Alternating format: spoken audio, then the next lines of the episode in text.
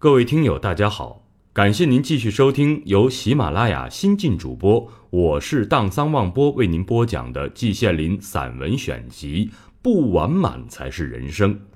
今天带给您的是季羡林先生一篇关于孝道的散文，写作于一九九九年。谈孝，孝这个概念和行为，在世界上许多国家中都是有的，而在中国独为突出。中国社会几千年以来就是一个宗法伦理色彩非常浓的社会，为世界上任何国家所不及。中国人民一向视孝为最高美德，中国人民一向视孝为最高美德。嘴里常说的，书上常讲的三纲五常，又是什么三纲六纪？哪里也不缺少父子这一纲。具体的应该说，父慈子孝是一个对等的关系。后来不知道怎么一来，只强调子孝而淡化了父慈，甚至变成了天下无不是的父母。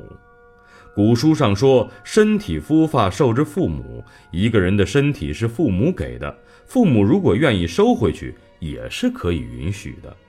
历代有不少皇帝昭告人民以孝治天下。自己还装模作样，尽量露出一副孝子的形象。尽管中国历史上也并不缺少为了争夺王位而导致的儿子弑父的记载，野史中这类记载就更多了。但那是天子的事，老百姓则是绝对不允许的。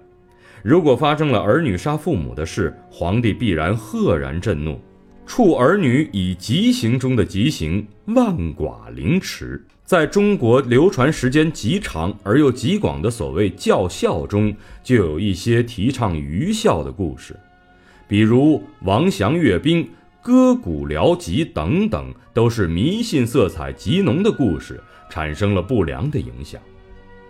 但是中华民族毕竟是一个极富于理性的民族，就在已经被视为经典的《孝经·鉴征章》中，我们可以读到下列的话。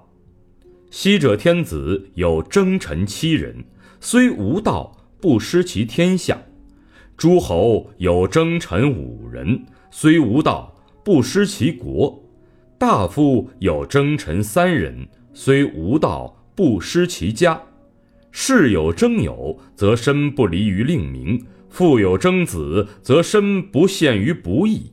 故当不义，则子不可以不争于父；臣不可以不争于君。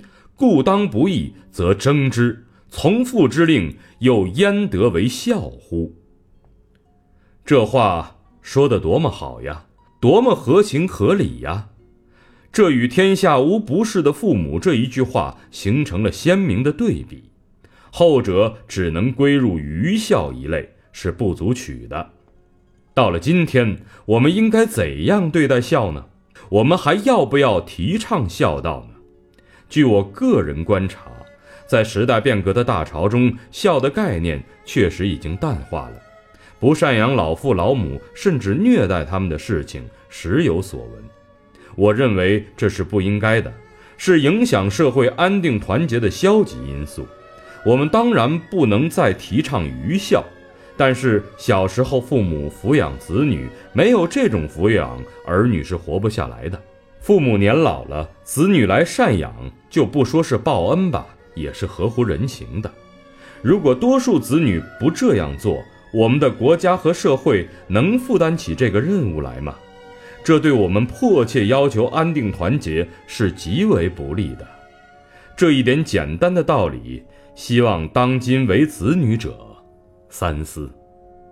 季羡林，一九九九年五月十四日。